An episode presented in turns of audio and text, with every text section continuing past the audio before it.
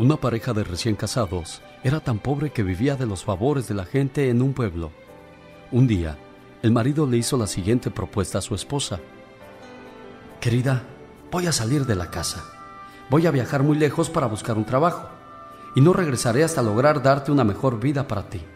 No sé cuánto tiempo estaré lejos, pero solo te pido una cosa. Que me esperes y mientras yo esté lejos me seas fiel, pues yo te seré fiel a ti.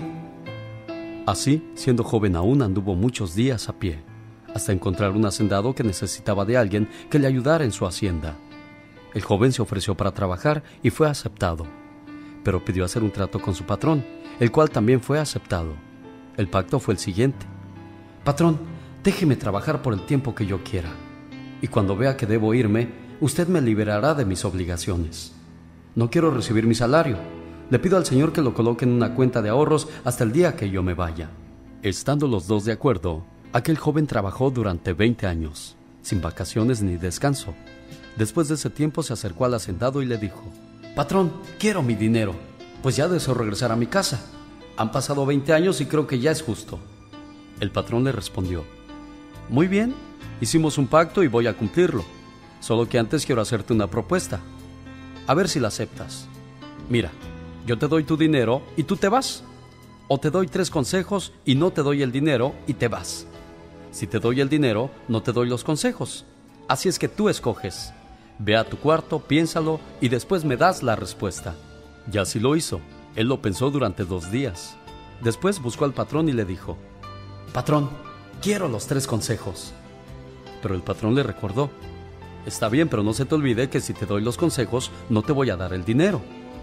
Y el empleado dijo de nuevo, Entiendo, patrón, quiero los consejos. El patrón entonces le aconsejó, Consejo número uno, nunca tomes atajos en tu vida. Caminos más cortos y desconocidos te pueden costar la vida. Consejo número dos, nunca seas curioso de aquello que representa el mal, pues la curiosidad puede ser fatal. Consejo número tres, nunca tomes decisiones en momentos de odio y de dolor. Puedes arrepentirte demasiado tarde. Después de darle estos consejos, el patrón le dijo al joven que ya no era tan joven en aquel entonces, Aquí tienes tres panes, dos para comer durante tu viaje y el tercero es para compartirlo con tu esposa para cuando llegues a tu casa.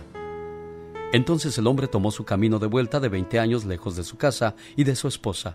Después del primer día de viaje, encontró a una persona que lo saludó y le preguntó, ¿Para dónde va, amigo? Voy para un lugar muy distante que está a más de 20 días de caminata por esta carretera. La persona le dijo entonces, Uh, amigo, este camino es muy largo. Yo conozco un atajo con el cual llegará en pocos días, mire. El señor contento comenzó a caminar por el atajo, cuando se acordó del primer consejo de su patrón. Nunca tomes atajos en tu vida. Caminos más cortos y desconocidos te pueden costar la vida. Entonces volvió a seguir por el camino anterior. Días después supo que el atajo lo llevaba a una emboscada.